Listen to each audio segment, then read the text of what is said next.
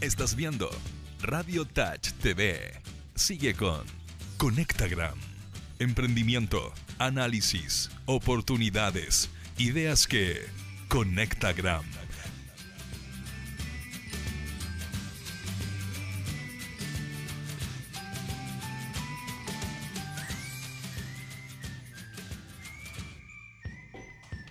Muy buenos días amigos y amigas que están en sus casas, en sus oficinas, en sus lugares de trabajo.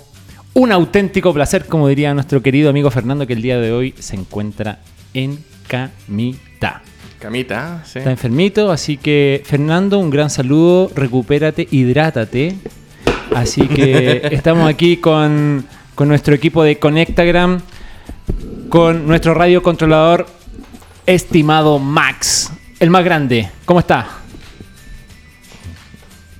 No está. Ah, ¿Cómo están? ¿Cómo estamos? ¿Cómo Hola. estamos? Todo bien, Max, muchas gracias ¿Cómo por estuvo acompañarnos. la Navidad? Muy bien, oye, estuvo muy, muy bien regalada, oye. ¿La tuya cómo ¿Ah, estuvo? ¿Estuvieron buenos los regalitos? Sí, estuvieron bien. ¿No tuvieron que solo regalar? No, no, no, no. no, yo solo ¿Ustedes regalé que son casi. padres? Sí, No, no, yo no soy, ¿Tú- yo no tengo tú, la- Aníbal, no tenés hijos No, todavía? no, no, Ah, no, no tengo bendiciones. No he sido bendecido. No he sido, no he sido bendecido, así que. Así se ocupaba antes. ¿eh? Eh, No has sido bendecido. No Sí, sido bendecido. así que no, tu- estuvo bien, estuvo bien. Ahí también está nuestro querido amigo en la producción, don Jorge Pizarro, del equipo Kate Point. Dijo Sí, cómo estamos bien. muchachos. Sí, todo bien. Y el panel hoy día, bueno, hoy día eh, ya, ya le dije, Fernando no está con nosotros acompañándonos. Tampoco Tere, Tere, oye, nos mandó una foto. Está ahí en la playita. Está en Punta Choro, en una playa en Punta Choro. Sí, no. Sí. Surfista Tere, ¿ah? Así que. Sí, tiene su lado extremo. Sí, eh, wild. Igual. Y a mi derecha, a la izquierda de la pantalla, queridos amigos, mi fiel y querido amigo Diego Adolfo Fernández León. ¿Cómo está, señor?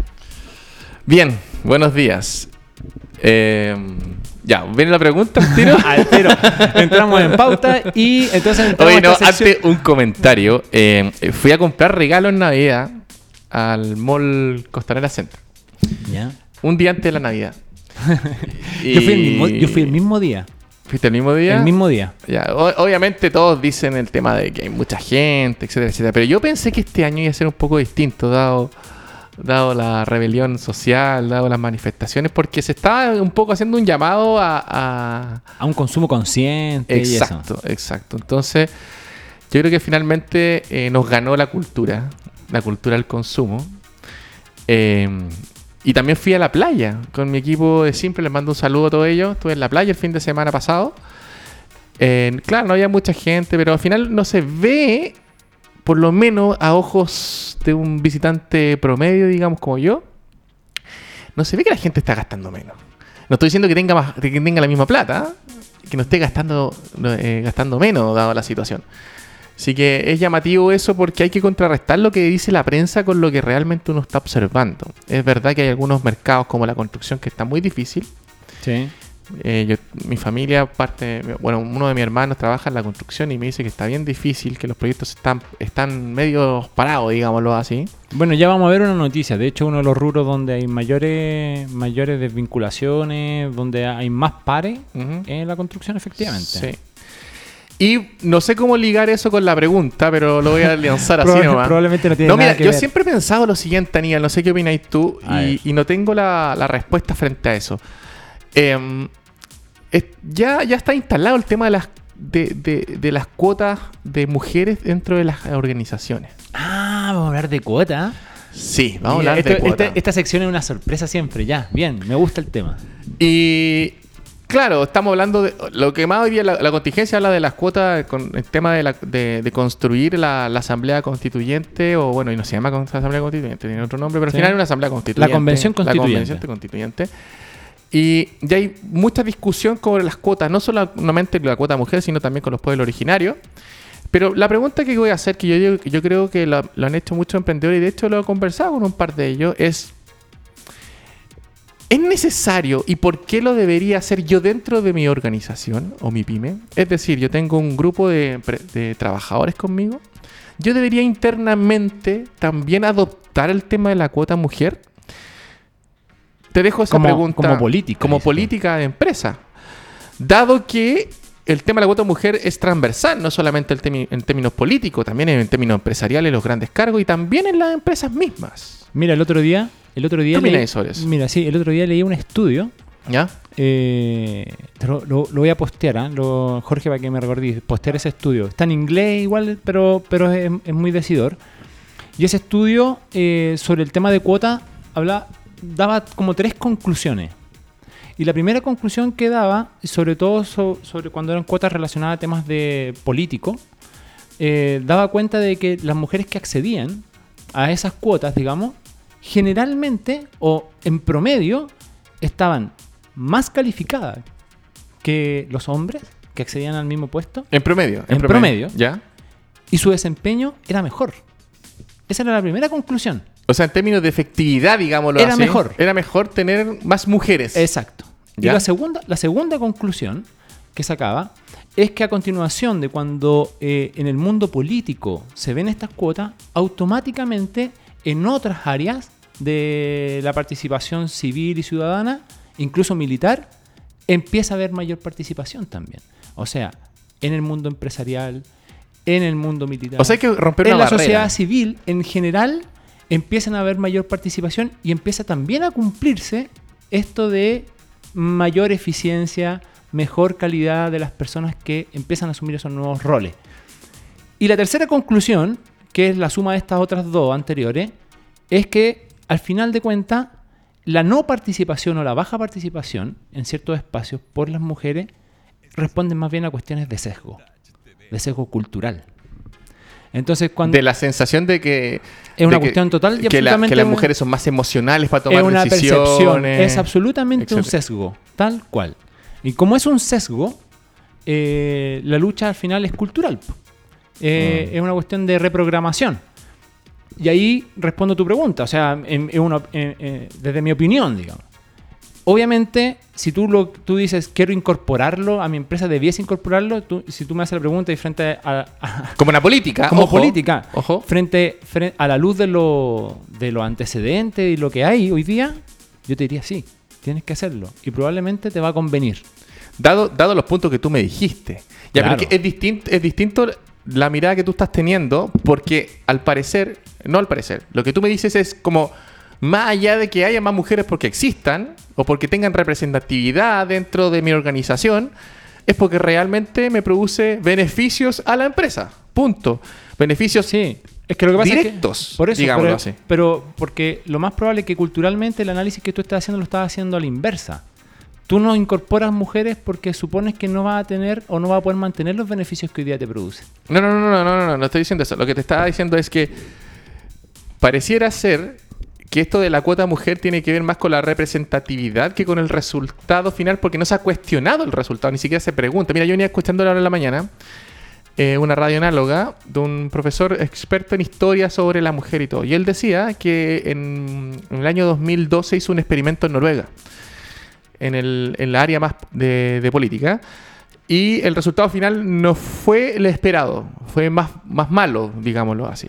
Y se hizo la cuota, se hizo el experimento con la cuota del, cincu- del 40% de mujeres. Pero el resultado final, la conclusión de ese resultado malo no fue necesariamente la incorporación de mujeres, sino que se incorporó mujeres muy jóvenes. Entonces, que estaban muy calificadas técnicamente, pero les faltaba la, la- la experiencia, digamos, digamos así. Entonces, pareciera ser que ese experimento, la conclusión que sacaron ellos, no fue muy bien repartida en otros países y pareciera que, eh, eh, no, el- eh, que se, se interpretó otra cosa. Entonces, ¿yo por qué te hago esta pregunta, Aníbal? ¿Y por qué me la hago normalmente? Porque me la estaba haciendo. Porque finalmente pareciera ser que las, que las empresas están ha- haciendo ese esfuerzo de la paridad o de la incorporación Sí. mayor de las mujeres, eh, tanto en los cargos altos como en los cargos medios, pensando solamente en la representatividad y también para no tener una. no ser nombrado entre las empresas machistas, digámoslo O así, sea, de Chile. como desde un punto de vista de los asuntos corporativos, digamos, desde la imagen de la empresa. Claro, y porque hay que tener, porque hay, nosotros tenemos muchas vendedoras, por ejemplo, porque, o por ejemplo, una, una empresa financiera, las mujeres normalmente ocupan muchos puestos de, ven- de- de ventas o de postventa. Entonces, como tenemos tantas mujeres, tenemos que tener mayor representatividad. Pero nos están evaluando finalmente que es lo que yo encuentro importante y que tuviste en el punto que era mi conclusión final. Es decir, yo lo que diría a los emprendedores es como, sácate el sesgo de la representatividad. Piensa en el resultado. Si el resultado es bueno, dado los experimentos que, como lo comentáis tú, bueno, no tenéis que pensarlo dos veces. Lo que ocurre es que al final de cuentas la lucha hoy día es cultural al final. Sí, a eso voy. Eh, hoy día por ahora, por ahora la, la lucha todavía es cultural. Es que tenéis que romperla en algún momento. Exacto. Ahora, Tenéis que romperla. ahora yo creo que los resultados van a ir dando cuenta del alto desempeño. Ahora, hay, otra, hay otro punto que, que, mm, que tenía que ver con mi conclusión final, que es... em, ya, lo viste el resultado y, y pareciera ser que los estudios te dicen que tienes que tener más mujeres en cargos em, altos o simplemente en tu organización. Pero lo otro que no deja de ser importante es que es cierto, a mi parecer, y yo he trabajado con eso, es cierto que las mujeres piensan los problemas de una forma distinta que te enriquece la conclusión finalmente. ¿Ya? Porque su vida ha sido distinta culturalmente. Ellas han sido mamás, han tenido que eh, m- s- mezclar la- el- lo laboral con lo que es la casa y con lo que es tener los hijos, etcétera, etcétera. Entonces, están más preparadas para algunas tareas o las multitareas, que eso es una cosa real. O sea, a mí me pasa a mí que, que los hombres normalmente no, no somos multitask, como que le llamamos. Mm. Las mujeres tienen otro- otra visión frente a eso. Eh, por lo tanto, te- es como que yo te dijera, ¿quieres tener una organización multidisciplinaria? Donde haya muchos pensamientos distintos, donde las soluciones puedan ser mejores, dado que hay mejo- mejores cabezas y no la misma cabeza, los mismos pensamientos. Bueno, la respuesta es sí. Bueno, un poco eso. son O sea, mira, yo, yo, yo repartir reconociendo que primero es un poco incómodo hablar de estas cuestiones siendo uno de la posición en la que está, digamos. O sea, hablar de las mujeres siendo hombre y de cómo... No, difícil. Es yo creo que la tiene que ir estar súper- acá. Es súper complicado porque, porque inevitablemente uno culturalmente igual eh, eh, no, no estamos desconstruidos ni nada de eso. O sea, seguimos siendo los mismos casi. Pero fíjate, hay datos interesantes desde el mundo del emprendimiento. Ya está demostrado, y lo hemos hablado en programas anteriores, de que los emprendimientos liderados por mujeres duran más. Duran más. Y eso ya está. Eso, Eso ya es está comprobadísimo. compro- comprobadísimo, Tienen sí. una- un rendimiento mejor en términos de, de sostenibilidad. Son más conservadoras. También, ojo, las mujeres tienen el drama de que cuando son los emprendimientos liderados por ellas mismas, se pagan menos también. Se autodiscriminan, Sí, incluso en, sí, en- en- en sí. su- en- de un punto de vista de las somos- estamos siendo criados en que el hombre eh, es una persona que es amante del dinero, digámoslo así. Y el amante del, del triunfo, del ego, de, de, de- de, en el fondo tener posiciones. Eso le pasa mucho al hombre culturalmente hablando desde el punto de vista de la cultura occidental. O sea, los hombres son más competitivos porque nos enseñan a competir desde chico, desde el fútbol. Querés sacarte mejores notas, querés tener plata con- normalmente, querés tener buenos cargos, ser jefe, tener gente a, a tu cargo. Eso es dentro de nuestra cultura, que no estoy diciendo que sea bueno o malo, sino normalmente existe, es.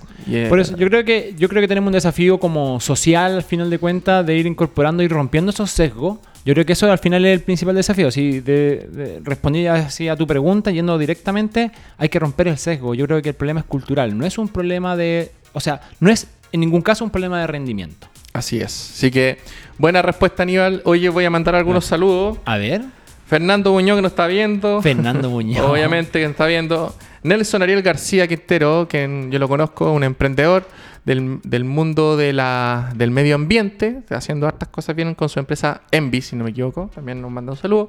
José Ant- Ariel Aleri Rí, bueno, José Ría, José Rivas, lo más grande. lo más grande. Eh, Felipe González, también nos está viendo desde, desde su casa. Felipe con, también tiene un emprendimiento de merchandising. Eh, María José eh, Molina San, Sanchís, eh, Ska Mardones. Hola chicos, que tengan un super día. Saludos para la Ska también y para la María José. Saludos a todos Eh, ellos. ojalá entonces. le haya gustado este tema, estimado Aníbal. Oye, bueno, y, y retomando un poquito la, la conversa inicial que tuvimos, eh, estuvimos hablando de entonces de esto que hay un sigue el consumo, digamos, como no no hay, sí, no sí, hay- sí. y tocaste ahí el tema de la construcción como, como una de las áreas afectadas en nuestra economía. Y tenemos una pequeña notita, no sé si nos ayudáis Max, que como un- la noticia relevante, digamos, de estos de estos últimos días, que en el diario financiero nos contaba sobre los despidos. Y este es un tema que ya hemos hablado un par de capítulos pasados, pero ya van 140.000 despidos por necesidad de la empresa. Que es una- forma de de- despedir. que es una de las causales de, des- de- Sí, de término sí. de la relación laboral. Y comenzó esto, y, este, y esta medición está tomada desde octubre, o sea, desde el, desde el estallido social. Y 140.000. Es un número alto, uno, uno pensaría inmediatamente como que estamos en zona de catástrofe, pero, Sí. pero si uno entra a analizar ahí bien la noticia y a desmenuzarla, tal vez uno puede sacar otras conclusiones. Por ejemplo. Sí. Bueno, yo no, antes de sacar esa conclusión, hay un, hay un punto importante que hay que analizar. Lo- lo- lo- los últimos expertos que han salido a hablar sobre el trabajo hablan de, de una cifra de 240 mil, perdón, 240 y tantos mil eh, desempleados, que en la larga, Aníbal, pasa, pasamos del 7 al 11% de desempleo de aquí a marzo-abril. Ahora, lo que no se sabe es qué va a pasar en marzo-abril, dado dado no me llames, dado, dado eh, la contingencia y dado que en esa fecha van a haber elecciones eh, para elegir si vamos a tener asamblea o no constituyente. Eh, y En claro, en, claro en- en- en- finalmente en cinco meses subir tres puntos es muchísimo, es, fu- es fuerte, Vamos, el 50% más. es casi el 50% de lo que ya llevamos en lo técnico. Pero es ahí lo que me llama la atención, Aníbal, antes de entrar a, este- a los números, porque los números son bonitos, pero nosotros como emprendedores tenemos que llegar a la realidad. ¿Has ido al centro de Santiago últimamente? Oye, no se puede caminar. Es increíble. Y aquí hay una buena discusión. Es increíble toda la gente que está tratando de vender en, en la calle misma. La informalidad. la informalidad sí. laboral. Y pareciera ser que es la crisis social. Entonces yo aquí, aquí me quiero detener, Aníbal. Y quiero ser justo con el análisis. A ver, Diego, detente aquí. No, no, porque esa, esa informalidad uno podría adjudicarla a la crisis social como desempleo. Pero, Yo diría que no es eso. pero, pero, ve las noticias, toda la gente No, piensa no, no, eso. sí, sí, sí. Yo digo, el administrativo que estaba trabajando en Walmart, porque Walmart Sí. ya está haciendo los primeros, está haciendo los primeros despidos. No sé si está en estos momentos en la calle. No estoy diciendo que no lo va a hacer a lo mejor. Lo que estoy diciendo es, lo primero que hacen esas personas es tratar de buscar empleo, empleo en, en otros trabajos, en otros lados, o simplemente autoemplearse, como en, en estos sistemas de Uber, Didi, lo que sea, etcétera, etcétera. Entonces, a mi parecer, la, la- la conclusión que saco frente a esa, a esa primicia que estoy contando es que simplemente la gente está eh, con menos miedo de, de- de tener un trabajo informal. ¿Como menos vergüenza, dices tú? Cla- no menos miedo porque ya enfrentamos a la policía. La policía hoy día está bu- buscando otras cosas. A ver, yo creo, yo creo que hay menos control. Si tú me preguntáis, yo creo que el problema está ahí principalmente. O sea, hay una falta absoluta de control. es porque creo- tenemos poca capacidad también policial. Hay poca capacidad de supervisar el que la gente no se tome la calle a través del comercio informal. Yo creo que el principal problema está ahí. O sea, no, yo no veo a un, a un guardia, a un guardia municipal, a un inspector municipal intentando pasarle una multa a alguien porque está haciendo comercio ambulante. No, no, no. No, creo. hoy día están todos orientados a otro lado. Yo creo que eh, ese orden, por decirlo de alguna manera, va, va a tomar tiempo recuperarlo. No. Sin duda, sin duda. Yo creo que al final eh, es verdad, han subido los despidos y uno hace el saldo final, porque no se queden con los números, muchachos, no se queden con los grandes números, 140 mil despidos, etcétera, etcétera. Lean bien la noticia, si la pueden leer, eh, Sí, existe mira, Miren, un- revisemos la noticia. Si, uno- si uno revisa la noticia y te das cuenta de. Hay un número que es decidor, que sobre todo el análisis del último mes. En el último mes, en el mes de diciembre, el año pasado, habían sido alrededor de 41.500 despidos por esta misma causal. El año pasado sin, sin estallido social, sin nada. En, Hoy- en- en muy buen en año, digamos así. Hoy día, hoy día ya los primeros 20 días de diciembre iban 65 mil, o sea, ya llevábamos casi un 50% más, eh, con- incluso con, contabilizando menos días. Probablemente Exacto. ese número a final del mes va a ser una cifra seguramente cercana a los 70 mil y estamos hablando ya casi, no, no duplicarlo, pero estamos hablando de un 60%, 70% más sobre la cifra eh, del en el mismo año, digamos. que, que- que no es bueno, es bastante Es malo. un número significativo, pero al final de cuentas, si tú revisas con, con detalle el número, te das cuenta también, o empiezas a analizar la noticia, te das cuenta que las áreas más afectadas no son precisamente las que están directamente relacionadas o afectadas directamente por el estallido social como uno pensaba, que era el comercio. Mm. Que Ah. son las, prim- las primera, la primera línea, digamos. Claro, que uno decía, bueno, el comercio son los primeros afectados, y no, y no ha sido el comercio donde están los primeros números. Los primeros números han estado en la construcción, en el mercado de Oreca, o sea, los restaurantes, lo- la hotelería. Ahí han estado lo- los más afectados. Ahora, es una sobredimensión, yo creo, porque finalmente eh, el turismo. Ayer, ayer estaba viendo un programa que se llama el 7 se llama Fake News. El 7 es TVN, ya no se llama 7 creo. Pero se me cayó el carnet. Oye, Max, Pero, dile, dile algo. pero lo que hablaba que finalmente el turismo, si bien es afectado por la COP y fin de año, todo, todo el tema, pero en el verano no, se, ve- no, está tan afectado según las últimas cifras reales de lo que está pasando con el turismo. Ahora, sin perjuicio de eso, sin perjuicio de eso, hay algo que tiene que hacer el Estado en, que est- esta- este desempleo, porque uno de los factores, y tú lo sabes, uno de los factores críticos de, de una crisis económica de un país es el desempleo. O sea, el desempleo es letal para todo lo que pueda venir después. Entonces, el control sobre lo que se puede hacer con eso es muy importante. Y una de las medidas que ha tomado, yo creo que muy buena el Estado, es fortaleciendo las pymes a través de distintas eh, iniciativas. Ahora, yo creo que falta una iniciativa fuerte de verdad, porque esto de, de que no te cobro las multas si es que no hay pagado. o sea, muchas pymes no tienen para pagar el IVA antes de la crisis social. Ahora, po. ahora, mira, yo, yo, Entonces- yo debo reconocer personalmente que, que hacer otras que- cosas. que el, el tema del desempleo y estos números, a mí personalmente, claro, yo lo veo, es preocupante, seguramente debe haber un montón de familias detrás que, que se ven afectadas por estas situaciones y es muy lamentable, pero la verdad que me cuesta sensibilizar. ¿Por me- qué? A ver, dale. Me cuesta sensibilizar con las personas desempleadas, porque yo nunca he tenido un empleo formal. O sea, nunca, nunca he... No, no sabes qué es tener eh, sentir una seguridad que es una inseguridad finalmente. Claro, yo nunca me ha Ah. pasado. Entonces, yo siempre los meses parto en cero, por decirlo de algún modo. O sea, no es que parta en cero, te fijáis, hay un presupuesto y todo el cuento, pero Y es que lo que pasa es que te- Pero- te, acostumbraste al desgaste o al miedo de, de, la, de quedar sin plata a fin de mes o y sea, no tener he tenido la cuenta. preocupación y me ha pasado y lo reconozco así con absoluta humildad que he tenido meses donde no he podido pagar algunas cuentas y he tenido meses muy malos y eso. Y, y la verdad que hoy día, después ya de mucho andar, no vivo con ese miedo. O sea, no, no. Puedo tener algún mes malo y tengo la preocupación, que es natural, pero no, no, no vivo con el terror. O sea, no quedo. Sí, no se me genera inmovilidad. A eso voy. Entonces, la invitación, tal vez, o no sé, o un consejo a nuestro amigo.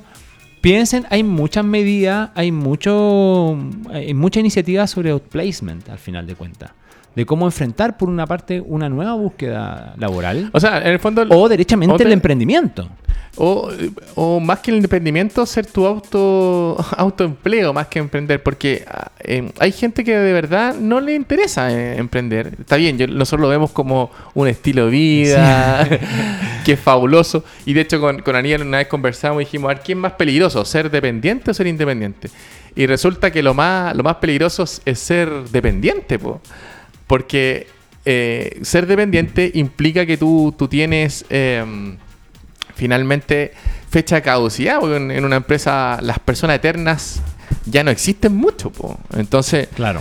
eh, pensarlo desde el punto de vista que ser independiente eh, no tiene fecha de caducidad hasta que te aburra o hasta que puedas lograr lo que tengas que lograr, es un esquema bastante bastante mm, bueno, pero yo sí entiendo que hay mucha gente que no quiere emprender o mucha gente que simplemente prefiere otro estilo de vida, donde, de tener horario, de tener saber que va a tener su plata a fin de mes eh, y tener sus fin de semana familiares. Sí, puede ser. Puede Ahora, ser. Ahora, sin perjuicio de eso, en el mundo moderno las pegas son diversas, son mixtas. La gente trabaja dependiente e independiente. O sea, trabajo un rato en las mañanas y en la tarde hago mis cosas como independiente.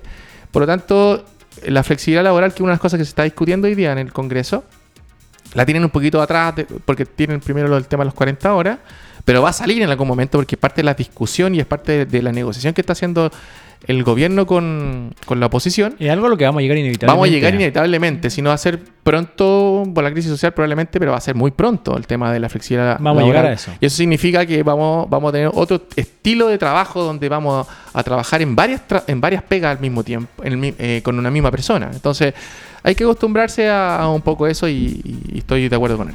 Sí, o ¿Qué? sea, a ver. ¿Vamos a mandar saludos no? A ver que Da, tenemos dale. un saludito. A ver, espérate, déjame. Saludo a Sergio Barraza. Sergio Barraza, lo más grande. Lo más grande de Sergio Barraza, tú sabes que Sergio Barraza se dedica a la pesca, po. A la pesca. Y me mandó una, una foto el otro día. ¿De un salmón? No, del envase del yeso. ah, mira. Qué cosa más terrible. Eso es como cajón de del. Maipo por allá, ¿no? Sí, el ahí arriba en el fondo. Oye, no hay nada de agua, nada. Pero sí, es triste. Es muy triste. Diana Lía Ollarse Grau, hola Conectagram. Como siempre, ella presente. Beauty Lía. Beauty Lía. Bien, ¿eh? Me tengo que cortar el pelo todo esto. así que. Eso. Sebastián García. Un saludo para Sebastián también desde Conectar. Tenemos invitado, ¿no? A ver, mira, vamos con la pauta como reloj, ¿ah? ¿Vamos bien o no? Vamos bien. bien. Jo- Vamos, Jorge. Ya. ¿no? Ya, damos. Oye, Fernando debe estar orgulloso de nosotros. Y como dice Fernando, que a él le encanta, se amplía el panel. ¿Ah? ¿Quién tenemos acá? No, mira. No. Y tenemos... Oye, ¿podemos probar eso? Sí, va- ya, va- ya va a llegar. Ya. Estamos con Valentina Camus de Miski, Miski Hidromiel. Miski, eh, Valentina la, la hemos, ya la hemos conocido un par de oportunidades a través de eh, nuestra sección favorita que es Vende en un minuto. De hecho, más de una vez, yo creo, ¿no? Dos veces ya Dos van. veces. La primera vez, la primera vez fue un- en un video ba- bastante inicial ¿ah? Sí. del centro de negocios de, No, y de después en inglés y todo. Y después ya en inglés. Valentina, bienvenida. M- Muchas gracias por haber aceptado nuestra invitación. Hola, muchas gracias por la invitación. Oye, eh, bueno, y estamos aquí con Miski Hidromiel. Cuéntanos, cuéntale a la gente. La gente ya debe saber, ya nuestros seguidores saben quién es Miski Hidromiel. Cuéntanos. ¿Qué mi, qué Yo Miski? quiero, más que yo contarles, me gustaría Dale. que ustedes me contaran, porque ese fue el desafío que tiramos las historias de Instagram. No, Oh. ¿Qué saben ustedes de la hidromiel? Mira, ¿Qué, yo, qué aprendieron de Véndete en un minuto? mira, mira, yo Me gustaría ser yo el primero porque así no Aníbal me va a quitar las palabras.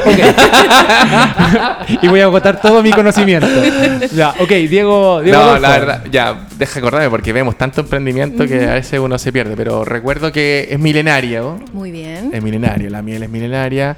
Tiene muchos eh, nutrientes o muchos factores positivos que te pueden producir en el cuerpo, de, de la salud. Eh, y esto lo consumían eh, para. Vamos, tú puedes. Para tú puedes, alcoholizarse. tú puedes. Para alcoholizarse. Bueno, sí. Bueno, para entretenerse, sí, para entretenerse. Y de- después se perdió eso. Pero, lo, pero lo, lo positivo que tiene la miel, entiendo yo, de lo que me acuerdo que vi por ahí entre medio, es que tiene muchos, no sé, factores, ¿cómo se llaman? Eh, factores positivos, Beneficios, beneficios positivos para, eh, para el cuerpo. Muy bien. Para el ¿Estoy bien o no? cuerpo. Mira, sí. va bien. ¿ah? Va bien, menos. va bien. Sí, Tengo una idea. no, mira, yo, yo debo reconocer que yo, yo he hecho un poquito de trampa porque yo eh, Miski Hidromiel eh, la consumo. Ah, muy bien. Así que, y sí, pues es uno de los. Es nuestra primera agua potable casi. ¿Ah? O sea, eh, ¿Ah, sí? sí, o sea, el hombre, el hombre se enfermaba si tomaba agua porque no, no la potabilizábamos. Entonces, la única forma de conservar agua era con algunos procesos dentro, ya aparece el fermentado y la hidromiel es uno de los primeros. Entonces, por eso es milenario. Porque- Perfecto. Así que. Muy bien, ya. Yo les voy a complementar un poco Ya, los dale. conocimientos que tienen, Dale. ¿ya? Empecemos desde el principio. Ya. Del principio de la era común, digamos. La hidromiel es la primera bebida alcohólica de la humanidad, chiquillos. Así de tácito. Así. Así. Ahora, ¿por qué es la primera bebida alcohólica de la humanidad? ¿Por qué no la cerveza o por qué no el vino? La hidromiel se hace a partir de una mezcla de miel y agua. Entonces, la teoría dice que en, en el año donde teníamos, eh, estaba todo cubierto de nieve, las épocas glaciales, etc., un panal de abejas cayó en un tronco hueco que tenía agua. Obviamente la miel se disuelve en el agua y por ahí andan algunas levaduras que son más o menos traviesas y consumen esta mezcla de, de miel y agua y permite que eh, empiecen a crecer colonias de levaduras ahí y empiezan a fermentar esta mezcla. Perfecto. Y de ahí habría salido espontáneamente la primera bebida alcohólica de la humanidad. ¿Y ¿Ya? por qué se perdió en el camino? ¿Por qué se perdió en el camino? Bueno, eh, la hidromiel, eh, primero que todo, ha estado siempre muy ligada a ritos, a lo sagrado, porque es un, como un regalo, digamos, de los dioses tener Claro. alcohol y pasarla bien y celebrarla, ¿cierto? Imagínense hecho, el pri- primer carrete de la humanidad. Yo el primer recuerdo que tengo de la hidromiel, la primera idea que tengo, este del, del fraile de, de Robin Hood, po. Sí, él tomaba hidromiel, toda Él la razón. tomaba hidromiel, Sí. po. Ah, el fraile ahí que era como el cura, Mira. así, él Oye, tomaba- Cura ¿qué, huella. qué- Ahora, qué ¿por tan fuerte es el...? Nosotros producimos una hidromiel con 12 grados alcohólicos. Ah, miércoles. Un vino blanco. Un vinito blanco, Un sí. vinito blanco. ¿Ya? Oye, ¿podemos probarlo? Jorge lo puede abrir, Podemos ¿no? probarlo. No, pero sí. no, pero no. no, Pero ¿qué? heladita, sí, pues, No. Ah, no, venía ya, corriendo. ya, bueno, ya no importa. Diego, son, son las son las Pero lo que sí Diego. se, la- se las dejo de regalo, ahí quien se la No. lleva, no lo sé, va a ser Diego, la, la no, pelea la entre vamos, la vamos a regalar, la vamos a regalar. Ya, no, la no te regalamos, la la vas a regalamos. tomar, no te la vas a tomar, Ya. Diego. Son las 10 y media. Ya, déjame responderte por qué se ha perdido en el tiempo. Eh, la miel siempre ha sido muy cara y muy escasa. Incluso eh, antes de la apicultura, imagínense lo escaso que era encontrar miel. Y con la apicultura, sobre todo hoy en día que también estamos perdiendo lamentablemente las abejas y un poco de la, de la cultura de la miel, se ha estado perdiendo esto. Y si uno compara, por ejemplo, cuánto cuesta un kilo de miel versus cuánto cuesta un kilo de uvas o un, cula- un- un- un kilo de cebada o un, ki- un kilo de malta para hacer cerveza, los costos son altísimos Son mayores. son mayores. Entonces, por eso se ha perdido a lo largo del tiempo, porque es muy escasa la miel, es muy cara comparado con los otros eh, insumos que se ocupan para hacer otras bebidas alcohólicas. Eh, ya ha vuelto un poco el boom de la hidromiel, ya sea por la cultura popular, porque estamos viendo vikingos, estamos viendo Señor de los Anillos, Claro. donde aparece esta bebida de nuevo. Y también como un subproducto de las mieles, ya que también está como todo el auge de salvemos las abejas y todo esto, un subproducto también que aporta y potencia la producción apícola. Eh, ya ha vuelto también porque es una bebida libre de gluten. Entonces, en esta búsqueda de mercados saludables, eh, ha aparecido esta bebida alcohólica como una respuesta, que si bien los alcoholes no podemos decir que son sanos, ¿cierto? Eh, sí sería una alternativa mucho más sana que otros tipos de alcoholes. Valentina, Mm. nosotros te conocimos eh, a través de, de este video que hablábamos del Véndete en un minuto, que nos enviaron en este, en, esta, en este convenio, en este acuerdo que tenemos con el Centro de Negocios de Puente Alto. Ujú. Cuéntanos, ¿cómo llegaste a, a crear hidromiel? ¿Cómo, ¿Cómo llegué a crear hidromiel? sí, cómo- o cómo llegaste a Miski en realidad? Me interesa saber más de Miski que hidromiel tal cual, pero... eh, Ya. Eh, nosotros empezamos con Miski Hidromiel. eh, teníamos en, en ese, en ese entonces había otra persona que también estaba a cargo de Miski Hidromiel que lamentablemente abandonó el proyecto para dedicarse a cosas personales. Y él elaboraba cerveza. Un saludo a todo esto, Cristian Hurtado. Él elaboraba cerveza y se encontró con este mundo de las hidromieles. Y me invitó a ser parte del proyecto. Y ahí juntos creamos Miski Hidromiel. ¿Qué hacías tú Ok. ¿Ya? antes, Valentina? Yo soy bioquímica. Ya. Ok. ¿Y, Ya. ta- estaba... eh, ¿En qué época fue Yo esto? estaba estudiando en esos momentos. Ya, eres estudiante. Entonces ya. empezamos a hacer la, la hidromiel y yo la verdad es que escuchaba, le- él me contaba de su proyecto y yo como que lo miraba así con ojos de, ay, esto es entretenido. Y nos sumamos y nos embarcamos en este proyecto. Postulamos un capital semilla, no, un capital abeja, eh, y nos adjudicamos el capital abeja. Y ahí es donde comenzó Miski Hidromiel. ¿ya? Perfecto. Ya. Hoy en día... ¿Eso qué eh, año fue, Valentina? Esto fue en el 2005. 2005. Ah, ya. 2015, perdón. 2015. sí, fue Ah, hace ya. poco, no fue hace, tanto tiempo. ya. Sí, decía ya mucho tiempo. pero está bien. 2015. En el 2015 nos ganamos el capital abeja eh, y con eso pudimos comprar los fermentadores, Perfecto. eh, pusimos la- el lugar donde fermentamos, donde hacemos todo el proceso. Eh, y ahí empezamos a verificar cuáles son los mejores productos y qué combinaciones quedaban bien. Y siempre la idea de Miski Hidromiel ha sido resaltar los productos y los beneficiosos de nuestras características chilenas. Entonces, Ya. por eso ocupamos solamente mieles que son chilenas, ¿ya?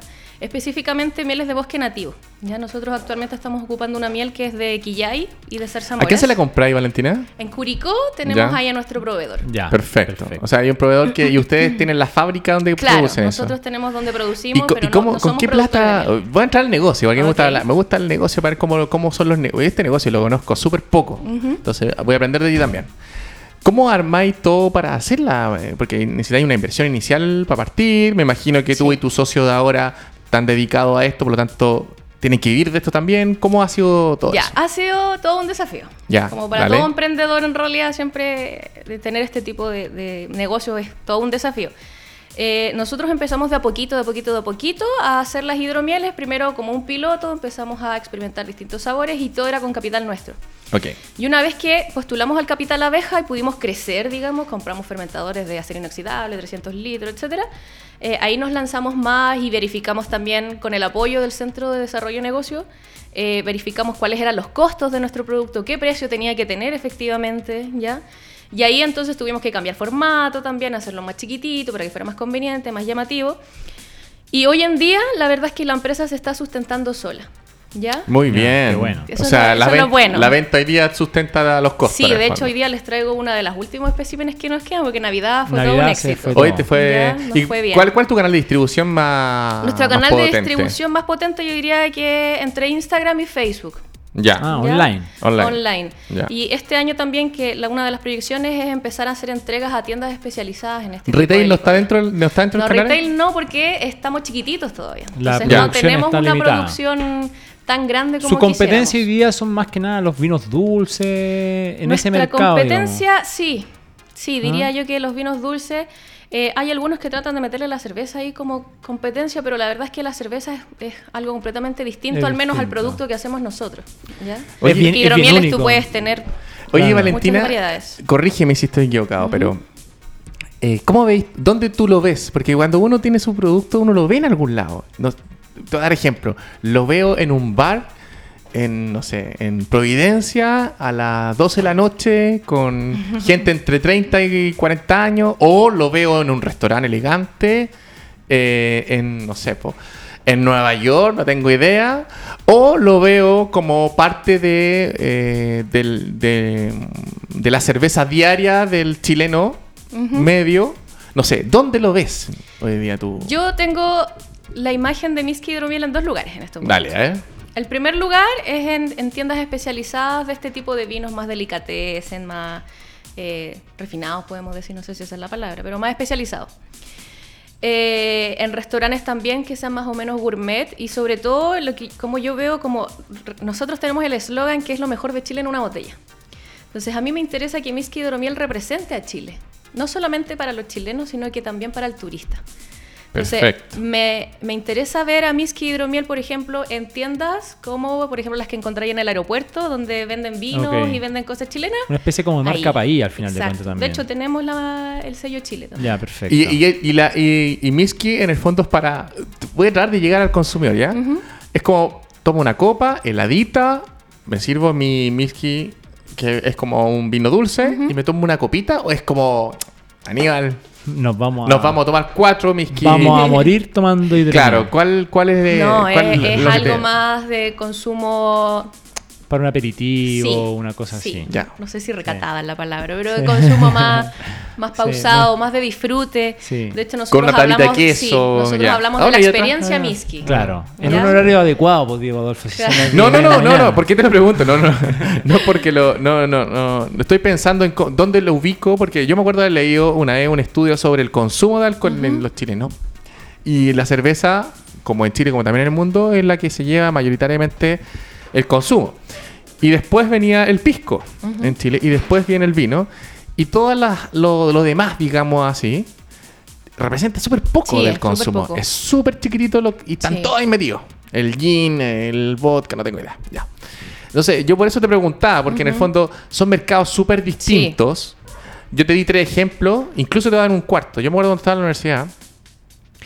Fue a ver a un- un- un- una persona, un, un empresario, un pequeño empresario, fue a, hablar, a hablarnos a nosotros y nos dijo que él trató de hacer alcohol con el jugo de papaya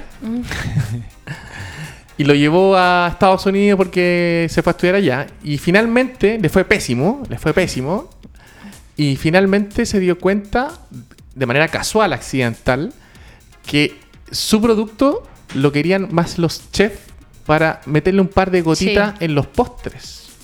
Ah, ya. Entonces, ¿por qué te llevo a esto? No te estoy diciendo que lo hagáis. Sino, en el fondo, te, te lo llevo porque a veces accidentalmente, a lo mejor tu negocio se convierte en dos productos o simplemente cambias de producto a algo distinto que no tenías pensado solamente por el tema accidental. Entonces, Sí, de hecho lo que estás hablando es súper importante, sobre todo para los emprendedores, identificar quién es tu cliente.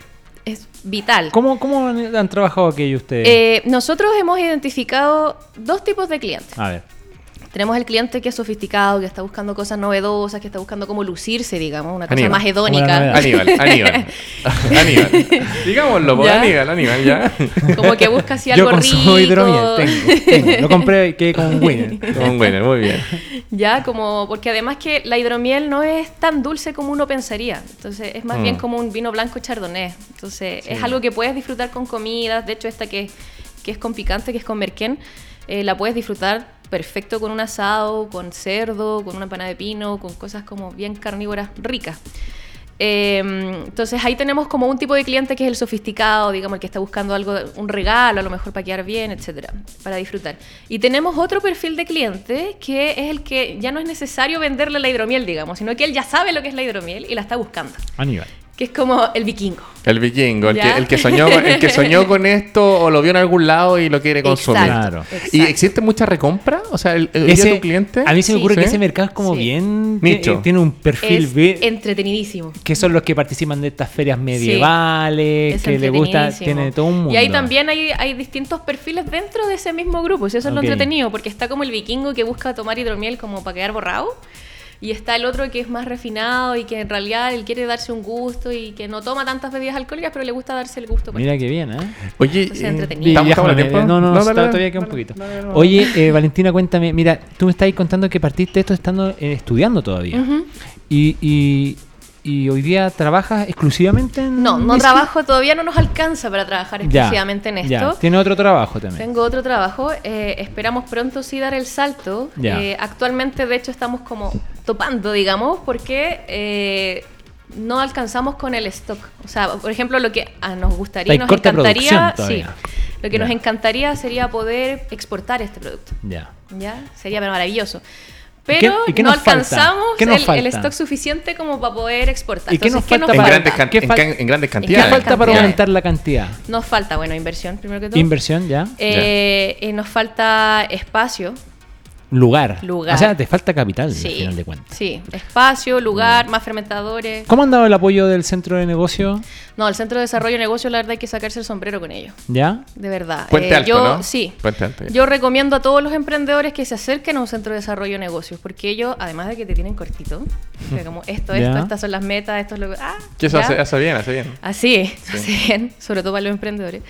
Eh, también te dan muchas oportunidades. Entonces te dicen, oye, puedes postular este fondo, podrías hacer esto, anda a ver esto. O por ejemplo, ahora para Navidad, como bajaron harta las ventas por dada la contingencia nacional, Sí. eh, inmediatamente así como, oye Valentina, te inscribí en tal feria, anda el Al sábado. Así como, ah, chuta, ya. Entonces Sí, el ya. apoyo de ellos ha sido vital, porque si no, no tendríamos ventas. Oye, tengo, mira, tengo, tengo un saludo de una. de una. de María José Molina que dice: "Misi, A mí me tinca para ocupar gotitas en preparaciones dulces, saladas y me tincó para pescados. Lo hemos probado, ¿sabes con qué queda muy rico? Con pavo. Con pavo. Hacer una Mira. salsa de hidromiel con pavo, con pescado no lo he probado, pero me imagino que también debe quedar muy rico. Hemos hecho galletas de hidromiel, hemos hecho mousse de hidromiel, hemos hecho, bueno, varias cositas Yo lo que probé- quedan muy, muy entretenidas. Yo tomé hidromiel y funcionó súper bien con, con empanadas.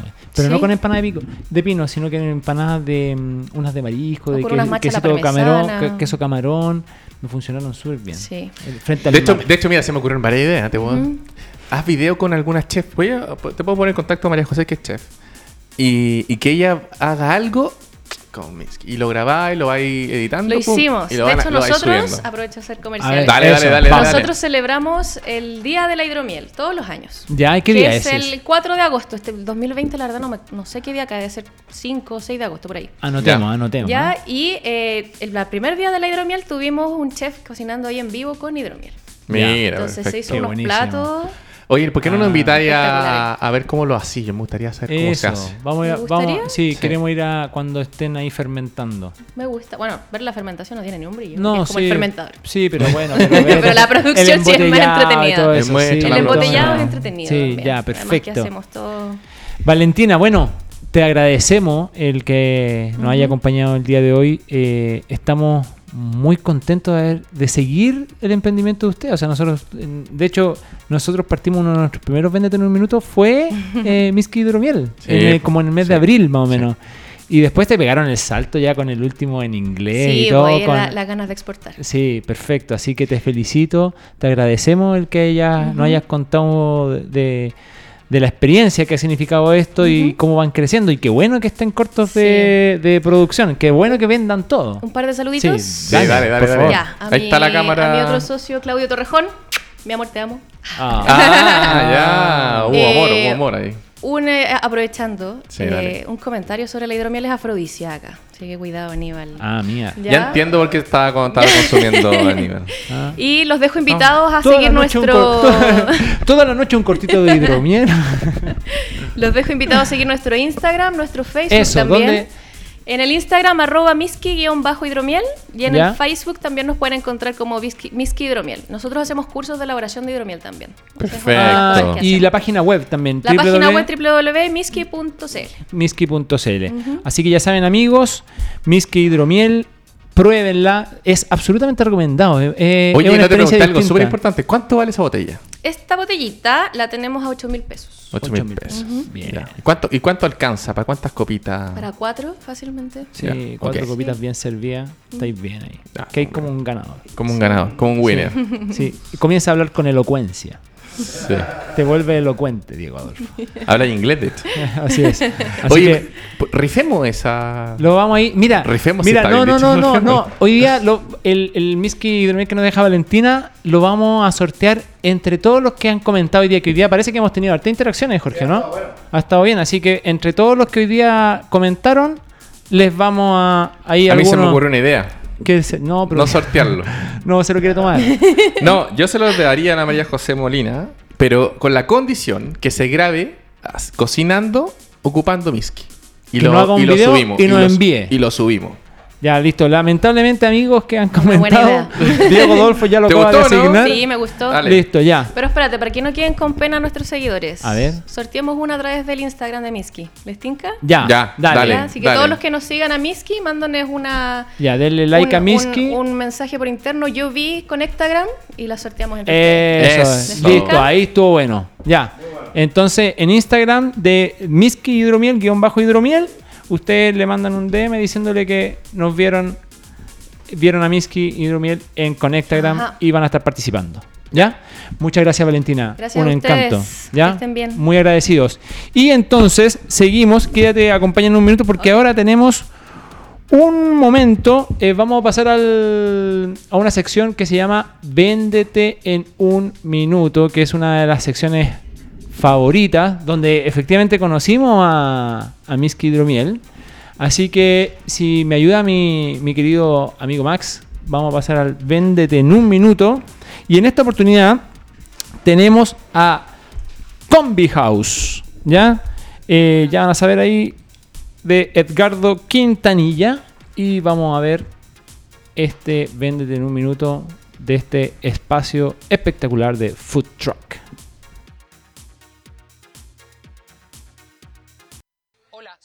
Quintanilla, fundador de Combi House. Lampa es el principal productor de frutas y hortalizas de la región metropolitana, según los datos entregados por el SAC. Sin embargo, no cuenta con una entidad gastronómica que resalte los sabores locales de la comuna. Si bien cada vez hay más ofertas gastronómicas interesantes en la comuna, ninguna está enfocada en rescatar los sabores auténticos de nuestros proveedores locales.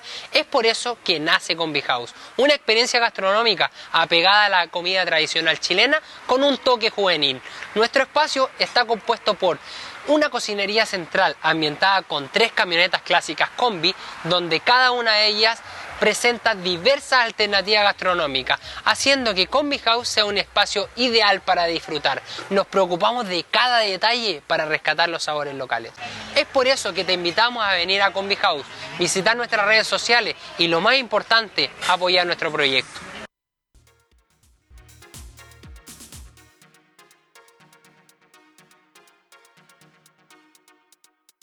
Y así fue, estimados amigos, como conocimos a Combi House con su fundador Edgardo Quintanilla. ¿Qué te pareció, Diego Adolfo? Bien, mira, el tema de, la- de las combi. Bueno, tengo dos observaciones para, ver, Combi House. Uno, eh, el speech está, está bueno, pero yo haría la primera parte un poquito más corta para que ya hablar, darle más tiempo a, a lo- a las ventajas de tu negocio, ¿ya? Con respecto al speech. Y lo segundo, eh, trata de hacer una diferenciación más, darle una, un- una segunda vuelta a la diferenciación. El tema de las combi está muy de moda y es un, un buen, muy buen tipo de modelo de negocio porque no tienes que arrendar un lugar.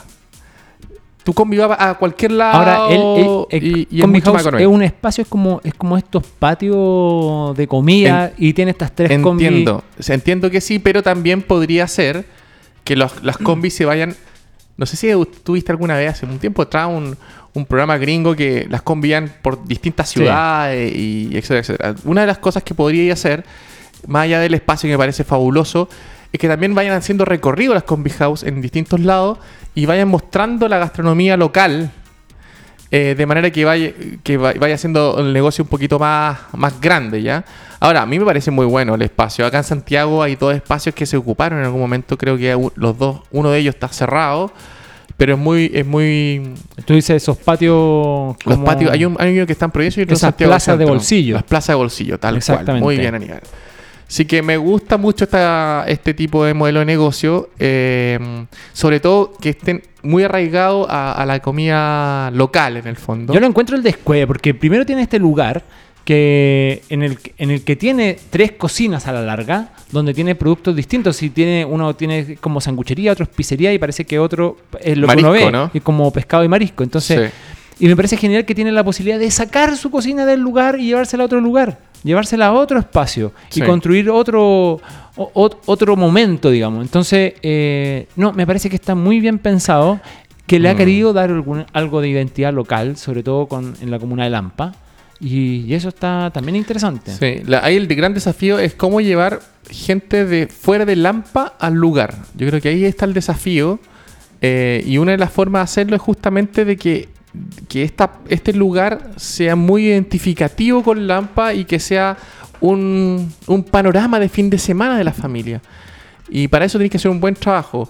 Buscar cuál es tu público objetivo. Si tu público objetivo es gente joven, familia, gente más adulta. Si es familia, tenéis que tener un espacio para los niños, etcétera, etcétera. Pero me parece una muy buena iniciativa de Lampa. Una muy- muy buena iniciativa. Me parece que una tremenda vuelta, eh, en el fondo, privatizó el concepto de la plaza de bolsillo para sí mismo. Exacto. Y eso está bueno. Eso es- no, eso está bueno. Está- eso. Está súper bueno. Está súper Está bueno. súper bueno como... Porque no tenéis que hacer toda la inversión del restaurante. po. No, po, no, po. Está No, bueno. Está súper bueno. Está y además que voy a ocupar las combis para salir también. O sea, tiene Está combi evento, te va la combi a un evento, ¿no? Está buenísimo. Está buenísimo. Así que, Así que felicitaciones, Edgardo. ¿Ya? eso. Oye, y continuando con la, par- con la pauta, Diego Adolfo, ahora viene una tarea. ¿Ah? ¿Cuál de todas? Eh, nosotros estuvimos hablando en la reunión de pauta con, con Fernando, a la reunión en la que no fuiste. Eh, entonces, y, y decíamos, bueno, eh, en penitencia tenían que poner un tema. Y queremos volver a esto de los tips, algunas ideas para nuestro amigo emprendedor que están en sus casas, en su lugar de trabajo, aquellos que están con la idea de querer emprender. Y bueno, qué buena oportunidad porque este es el último programa del año. Así es. ¿ya? Este es nuestro último programa del año. Y lo que uno hace a final de año es hacer un cierre de año. ¿Ya? Uno analiza sus números, cómo le fue. Probablemente esto ya lo tuviste que haber hecho, pero bueno, no, nunca es tarde. eh, revisar los números. Y a continuación, tienes que proyectar los números que vienen para el próximo año. ¿Ya? Para este 2020 se viene con todo y con muchos cambios. Entonces, eh, dijimos, bueno, pidámosle a Diego que nos cuente cómo hacer un presupuesto. ¿Qué es un presupuesto? ¿Para qué sirve un presupuesto? ¿Ya? Así que. No sé para qué es un querido, presupuesto. querido Diego Adolfo, lo dejo, lo dejo. Yo me voy, me voy de aquí. Lo No, dejo. no. Cuéntenos. No, eh, mira, la verdad es que cuando me plantearon esto hacer el presupuesto no es nada fácil, porque es bien particular hacer un presupuesto de acuerdo a muchas variables. Pero lo que sí es importante, primero, es que hay que tener un presupuesto. ¿Qué es un presupuesto? Un presupuesto finalmente es una planificación financiera de tu negocio para, para un año que viene o para un periodo siguiente en el fondo. ¿Por qué es este tipo de planificación? Porque es la forma de estar ordenado con tus cuentas, es la forma de también de ir en una dirección correcta a lo que tú quieres que tu negocio se convierta en un año o en los próximos años. Finalmente es una guía, digámoslo así, eh, pero en términos financieros de tu negocio, ¿ya? Nosotros siempre, siempre hemos hablado, siempre hemos hablado de que el emprendedor es un estratega finalmente. El, el emprendedor tiene que hacer un montón de cosas, pero es un estratega finalmente. Él tiene que tener la estrategia por delante de, de- de- la operación, y etcétera, etcétera, etcétera. La estrategia es muy importante para el desarrollo del negocio. Y dentro de la estrategia está el, el- generar un- un presupuesto finalmente. Entonces, finalmente el presupuesto es una guía financiera en los cuales yo mido mis costos, mis ingresos, para poder ir en la dirección correcta a mis objetivos. ¿Y cómo lo hago en la práctica? ¿Hago una planillita? Lo primero, lo primero, lo primero, a mi parecer, y a excepción que existe una herramienta mejor de la que le voy a nombrar, usted, señor emprendedor, tiene que al menos tener una noción básica de Excel. ¿Qué pasa si no tengo una noción básica de Excel? Si no tiene, Consiga. haga un cursito por YouTube. Oigan, eh, Básico, miren, básico. miren, eh, en la mim- en mismo Cercotec. Eh, En los CDN. En los mismos CDN, como veníamos hablando, uno puede recibir esta asesoría. Sí. O sea, oye, si no manejáis una planilla Excel en lo básico, en la suma y la resta, no estoy hablando de que sepa hacer macro o otras cuestiones, que yo no las sé hacer, digamos. Yo sé sumar, restar, dividir, ponerle dinámicas. Unas tablitas, así, una cosa así, una fórmula. Es necesario. O sea, Sí. es lo mínimo que tienes que saber. Si no lo sabes, estás en un problema, porque Estás va a ir detrás. Y sobre todo si tienes el desafío además de tener que digitalizar tu negocio. Así que, No, lo por supuesto. O sea, ya primero tengan nociones básicas del Excel, dedíquenle tiempo. El presupuesto anual, como bien tú lo sabes y yo lo sé, se hace una vez al año, pero se va mirando constantemente porque tiene modificaciones. Lo importante es que las modificaciones no sean tan de raíz. Ya. A excepción que lo requiera mucho. Como ahora en octubre, noviembre, tuve que cambiar Claro. el último mes. Exacto, tuve que hacer un cambio radical porque hay una variable que no pude yo conducir y eso me produjo un, un- un desa- un- una desarticulación del, del presupuesto. ¿ya? Entonces, lo primero que yo les recomiendo es hay que dedicarle tiempo a mirarlo bien y mírenlo siempre, siempre. No todos los días, pero es bueno por lo menos una vez a la semana recordar cómo va el presupuesto comparado con lo que llevas. ¿ya? Eso es, una regla muy general. Lo segundo, los presupuestos tienen una periodicidad anual normalmente. Uno hace un presupuesto por un año. Ya eso es lo, lo tradicional. Hay empresas grandes que hacen presupuesto para cinco años para adelante. Pero lo normal es hacerlo un año. Ahora bien, yo creo que hay que hacerlo un año, pero hay que ponerse el presupuesto también más cortos. Esos pueden ser trimestrales, semestrales, incluso mensuales. Los mensuales requieren mayor trabajo, pero son importantes hacerlo. Lo importante es que primero hagas el anual y después lo vas llevando a semestre o trimestral. A mí me gusta el trimestral, a mí me gustan los planes de 90 días. No sé por qué cuando aprendí de venta siempre hablaban de los planes de 90 días y me quedé con eso. Y funciona harto porque en realidad te da tiempo para medir tus procesos de venta, tus procesos comerciales. Eh, exacto. Medir procesos comerciales en 30 días es muy complejo. Es complejo a excepción que, que tengas la máquina demasiado bien engrasada. Claro. O sea que tengas mucho tiempo vendiendo ya. Exacto. Pero si tu negocio eh, está en transformación o está en crecimiento, medirlo en 30 días es bien complejo. Es mejor medirlo, como dices tú, en, en 90 días o un semestre también. Puede ser. Ahora, cuando haces los presupuestos en esas periodicidades, considera la temporalidad. O sea, si vaya a medir enero, febrero, marzo, tienes que saber que enero, febrero es vacaciones. Claro, la estación. La estacionalidad, perdón. Claro. Eh, si sabes que eh, en septiembre se te junta con los agosto y, y- y julio, sabes que en septiembre eh, depende de tu negocio, si es tiqui, turismo, tiqui. tiqui, tiqui, ¿cachai? O sea, tienes que ver mucho. Y esa, esa temporalidad tiene que, tienes que leerla mucho con, con el pasado, con lo que ya te pasó el año anterior. el año anterior. Voy a avanzar súper rápido porque sé que tenemos invitados. Otra cosa muy importante es que en los presupuestos yo tengo que poner en mi Excel los costos y los ingresos, ¿ya? En los costos es muy importante que separen los costos fijos de los costos variables. ¿Qué son los costos fijos, Aníbal? Eh,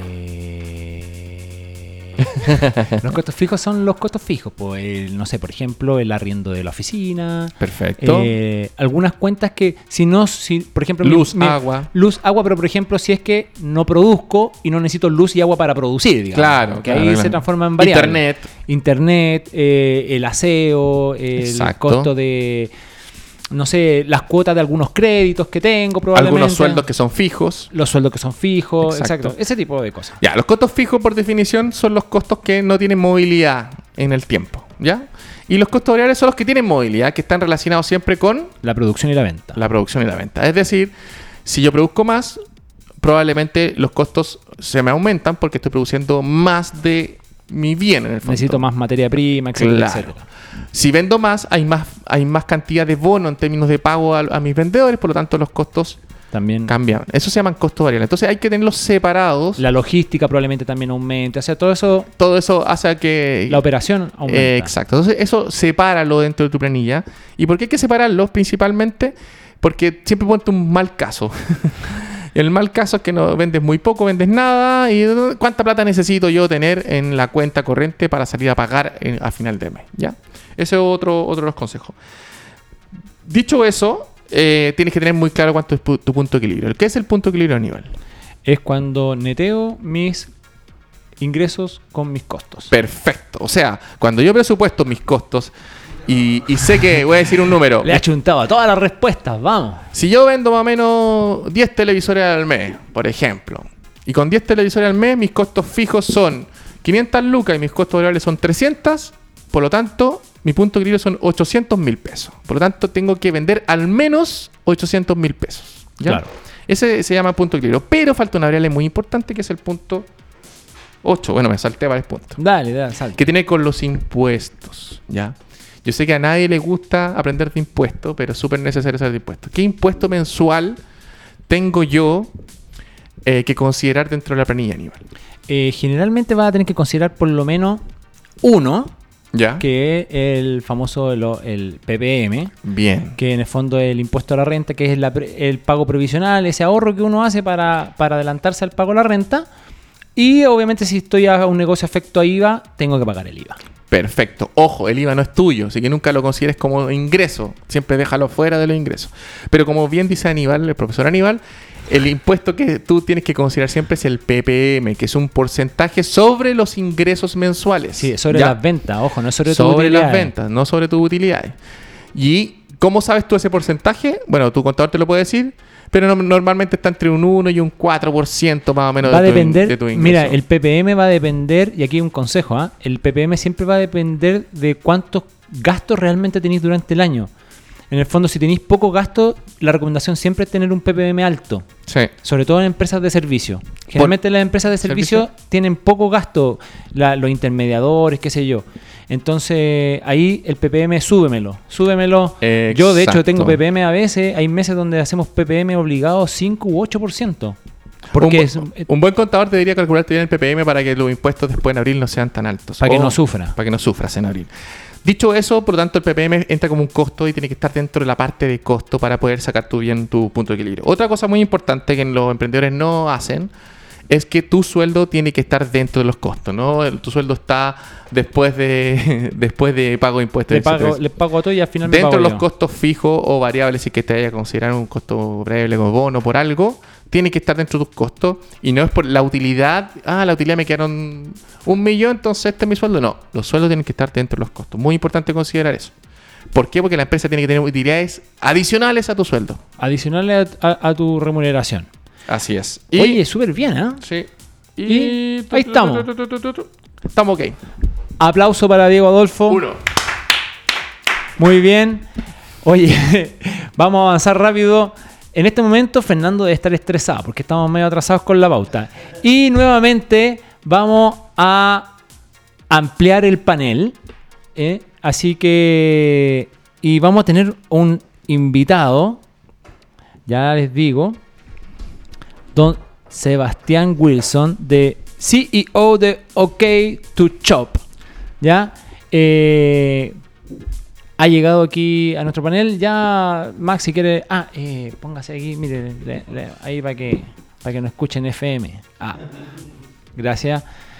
Y estamos con nuestro estimado amigo Sebastián Wilson, CEO de. Aplauso. Bienvenido. ok, tu show.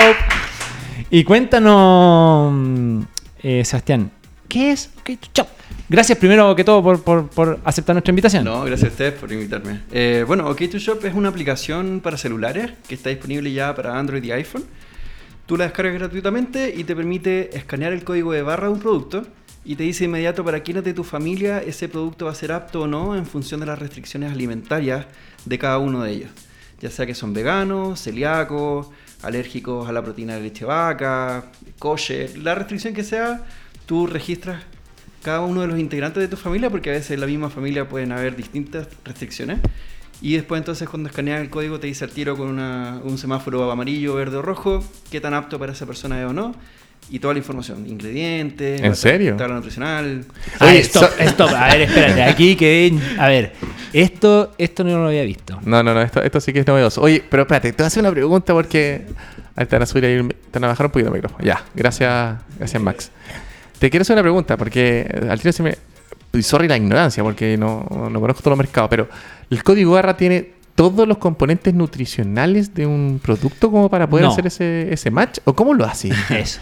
Ya, ese- esa salsa secreta que no es secreta eh, es que nosotros tuvimos que digitar toda la información de los productos. Perfecto. Ustedes armaron una base de datos al final. Sí, sí. El código de barra en realidad lo que es una representación gráfica de los números que están escritos debajo del código de barra para que las pistolas del retail lo puedan leer rápidamente y no tengan que digitarlo.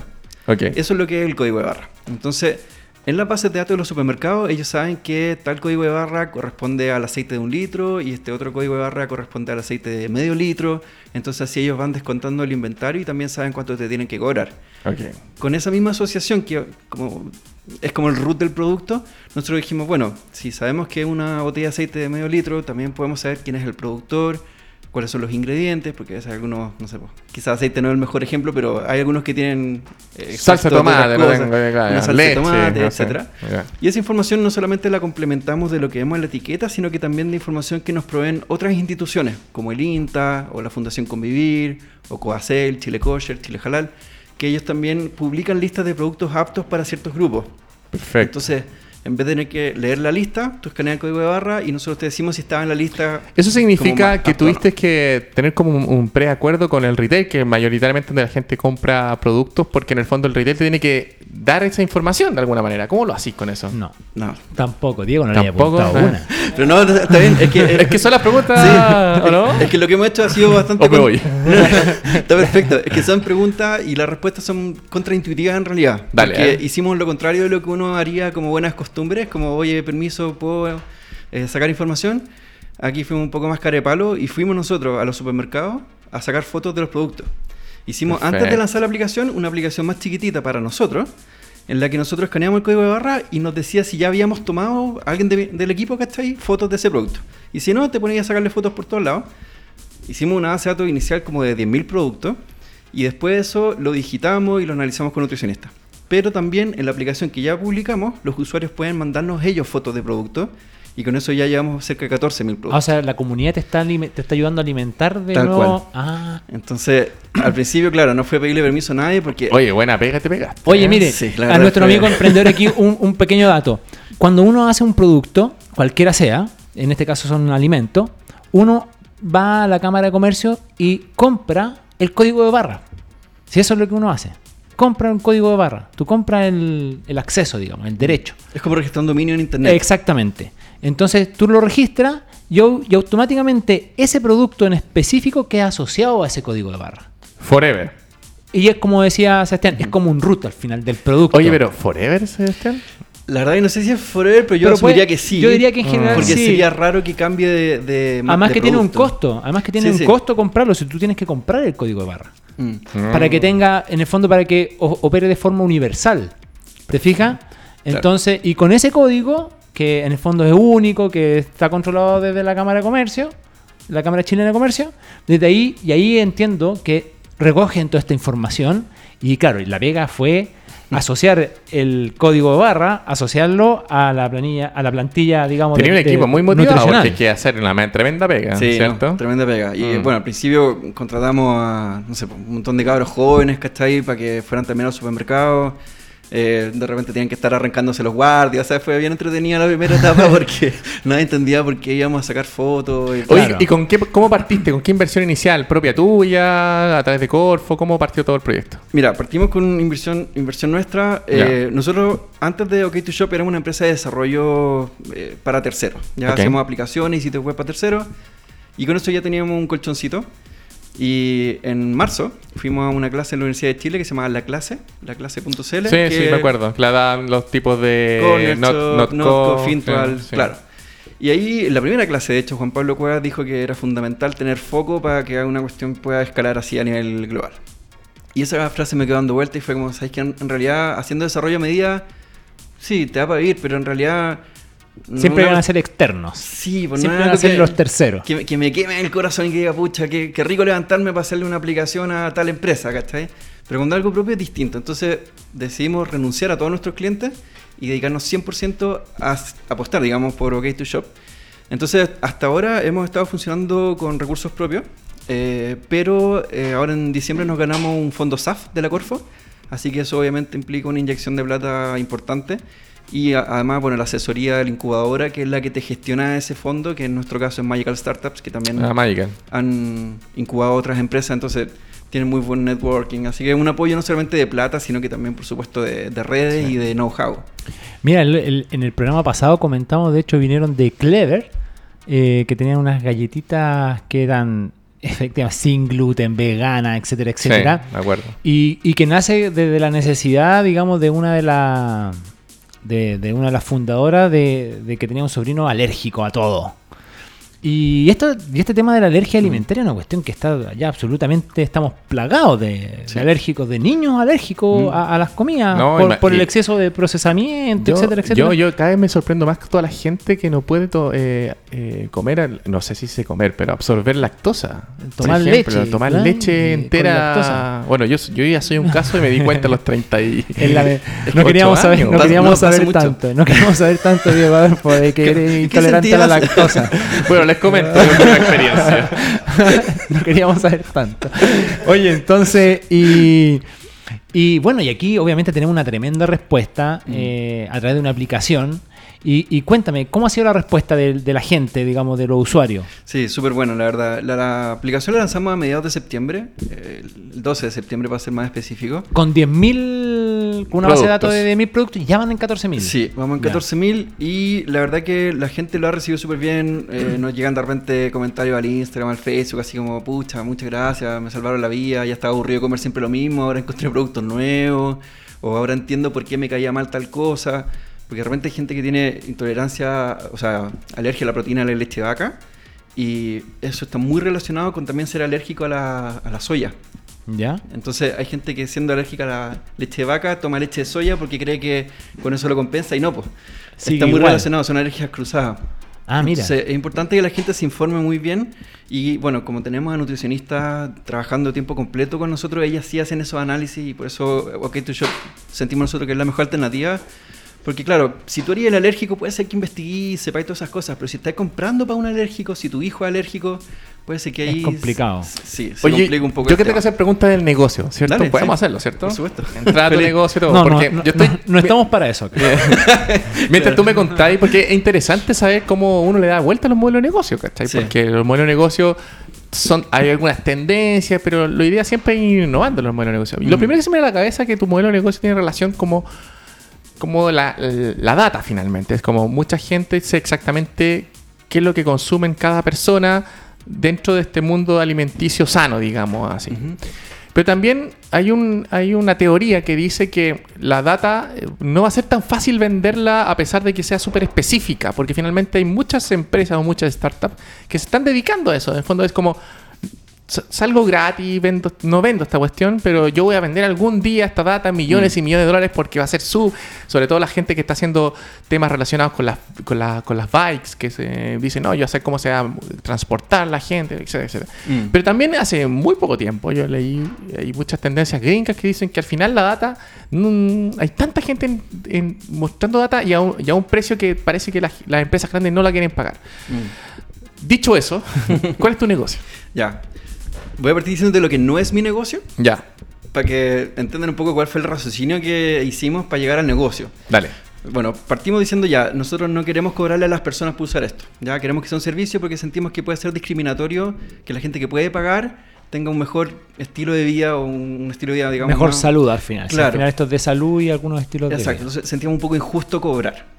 Y lo otro que dijimos es, bueno, pero también queremos evitar preguntarle datos confidenciales a las personas como su root o su mail, porque imagínate, nos llegan a hackear o se llega a filtrar la base de datos por algún motivo y la persona no le había dicho al ISAPRE que era celíaco y la ISAPRE se entera por culpa de una base de datos que se filtró de nosotros y lo echan del ISAPRE. O sea, también es súper delicado y la gente podría ver, ver un poco... Hay comprometido. y- cada vez la comprometido- gente, y cada vez la gente también quiere dar menos datos. Sí. Y ese es el punto. Mm. Yo mismo, la verdad que me carga que me pidan mi, mi, mi root y mi email para cosas que yo sé que realmente no lo necesitan. Claro. Entonces dijimos ya, en realidad el valor no va a estar en venderle los datos de los usuarios a nadie, pero sí los usuarios nos pueden aportar a nosotros las fotografías de productos que encuentren en su casa, en el almacén del barrio y que quizás nosotros por estar, por haber partido en Santiago, todavía ni los conocemos.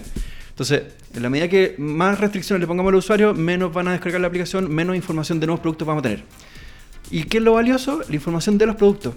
Porque, como tú decías antes, la información la tiene la Cámara de Comercio, que a su vez es como una especie de representante de GC1. Esa es la, la empresa mundial que lleva el, el registro de los códigos de barra. Pero esa información es confidencial. GC1 no, tú no le podés comprar la base de datos a ellos para que te diga qué código de barra está asociado a qué producto. Todos estos son los alimentos y estos. Ya. Exacto. Y de hecho, el código de barra está asociado a la empresa, pero ni siquiera GS1 sabe realmente qué producto es. O sea, tú, como decíamos antes, como registrar un dominio en internet, es tuyo, pero todavía No GS1 sabéis no sabe para qué lo usar. para qué- qué si va a ser un detergente, o va a ser un chaleco, o va a hacer lo que sea. Entonces, eh, la data de estos productos, dijimos, bueno, tiene que tenerla alguien, obvio. Así que preguntamos al Ministerio de Salud, no la tenían. Bueno, entonces de repente el Ministerio de Economía, no la tenían. Los supermercados, obvio que los supermercados la tienen, no la tenían. Ahí está. Ahí Entonces está. dijimos, bueno, si nadie la tiene porque es tan engorroso hacerla, hagámosla nosotros, ese es el valor. Po. Entonces por eso empezamos a digitar y hoy en día justamente nuestros clientes son los retail. ¿Por qué? Porque si yo tengo un montón de productos pero no sé realmente qué es ese producto, yo no le puedo decir, por ejemplo, a alguien en un e-commerce si él puede comer o no un manjarate, por decir cualquier cosa. Porque no le voy a mostrar los ingredientes, entonces la persona ante la duda puede decir, ya, pero esto tendrá trazas de maní o trazas de nueces, es que mejor no lo compro. Entonces la venta en el e-commerce baja mucho si tú no sabes lo que es el producto y a diferencia de la tienda física que tú puedes tener el producto en tu mano, tú puedes Lo puedes leer, claro. Claro, y por último ahí te googleás y le preguntáis a un amigo, oye, ¿qué significa este ingrediente? Pero si no te dicen nada en la página web, no compráis.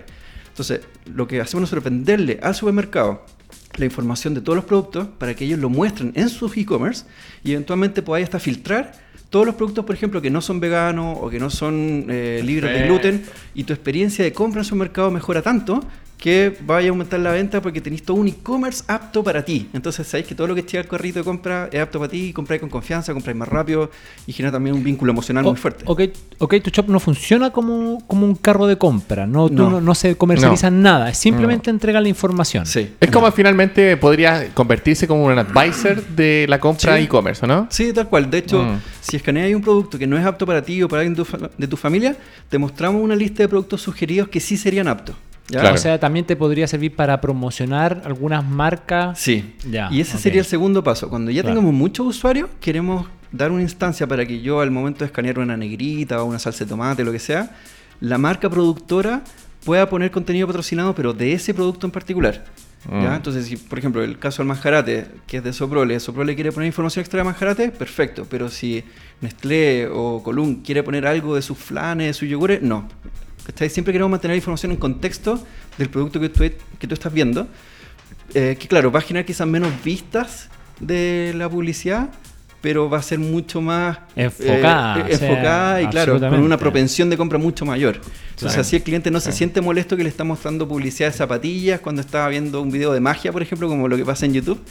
Pero eh, al revés, lo ve como algo valioso, como, oye, qué bueno saber además lo que dice el productor y que además me pueda entregar recetas de cocina con este producto que estoy comprando, cosas por el estilo. Entonces, Perfecto. pero eso, de nuevo, va a ser cuando tengamos muchos usuarios y a lo más le, le vamos a poder decir al productor, mira, esto lo está viendo un celíaco o lo está viendo un intolerante a la lactosa. No le vamos a decir que se llama Juan Pedro ni nada de eso porque no, no sabemos, ni siquiera nosotros sabemos esa información. ¿Cómo, cómo- obviamente ustedes han integrado todo este tema de la, de la privacidad, de la información, el manejo, la, la nueva democracia con la que funciona todo, todos estos flujos de data al final? Sí. Eh, ¿Cómo ha sido la, la experiencia de ustedes hoy día en torno a todos estos nuevos cambios? Porque ustedes lanzaron en septiembre, al mes siguiente estallido social. Mm. ¿Cómo, cómo les va? ¿Cómo, cómo, cómo en, en este mundo de las aplicaciones? ¿Cómo se está viviendo todo aquello? Bueno, en cantidad de usuarios, la tasa de crecimiento se ha mantenido súper bien. Ya llevamos cerca de 10.000 usuarios y como te decía, con muy buenos reviews. De repente algunas personas nos han puesto una estrella porque, no sé, pues no les funcionó algo. Por supuesto, como toda aplicación, seguimos corrigiendo algunos bugs. Pero en general la, la- la respuesta es muy buena.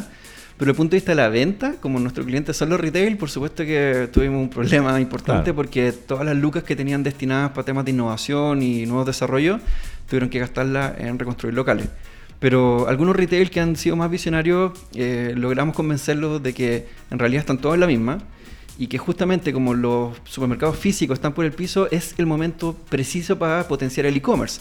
Y el Claro. K2Shop es ideal para eso. Entonces es el mejor momento para invertir en lo K2Shop y diferenciarte de tu Eh, competencia. exacto. Claro, de hecho, de hecho grandes grandes retail yo trabajo para uno de ellos como advisor de hecho, Perfecto. están justamente buscando diferenciadores realmente distintos. No, porque el- el- en, en la historia del retail en Chile, digamos, cual- cualquier tipo de retail, sea el retail de la ropa o el retail de la comida o el retail de lo que sea, normalmente hay un líder.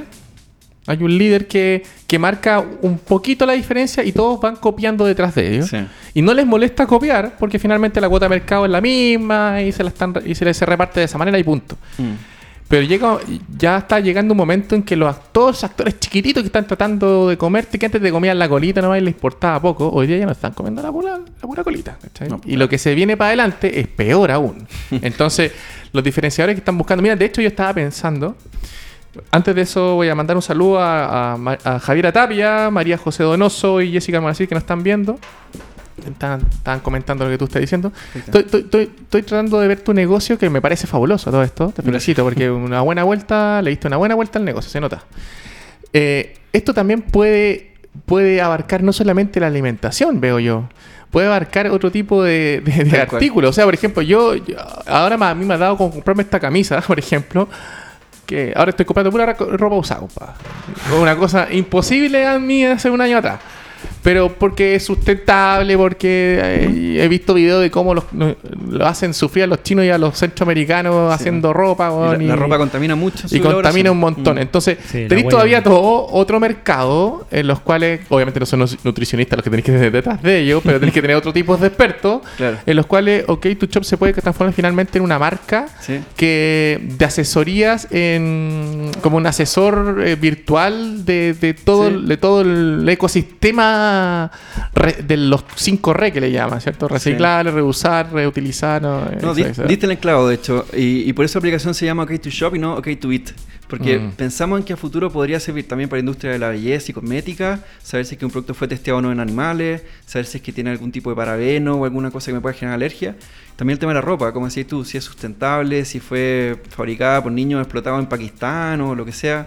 Entonces al final lo que queremos es más que nada hacer una especie de extended packaging, es decir, ir más allá de lo que te muestra la pura etiqueta eh, y dar información que no tiene que ver solamente con lo que estás comprando, sino con el proceso que hubo para generar lo que estás comprando. Tal cual. Cuántas millas recorrió para llegar al destino, si es Ah, que es carbono ya. neutral, si es que es fair trade, pero todo eso Es una... No, no, no, no, no, es una- un 2.0, pero de todas maneras. tremendo. No, de hecho, bueno, de- de el hecho- consumo, la trazabilidad es, es, es- va a ser el tema. Mm. O sea, si tú me preguntas a mí, Aníbal, hoy día ya. Las, porque esta, esta cuestión de la trazabilidad se habla hace harto tiempo. Pero como que siempre fue como. Ah, es para los medioambientalistas, ¿no? Para los hippies, Para los hippies. Pero hoy día ya está muy incorporado en la Sí. sociedad, por lo menos acá en Chile, por lo menos. Pero más allá de eso, OK to Shop tiene que convertirse como en la, la- en la marca de la garantía de esto, en el fondo, porque aquí Mm. te pueden salir un montón de negocios, desde organizar eventos de OK to Shop, desde producir tus propios productos. Yo me he dado cuenta de algunos emprendedores internacionales que parten con aplicaciones, por ejemplo, Mr. Chef. Yo, yo lo lle- a mí me gusta mucho Mr. Chef. Oye, parece que Jorge, te- veamos una reunión con Mr. Chef porque es como, el, es como el cuarto programa que habla de ellos.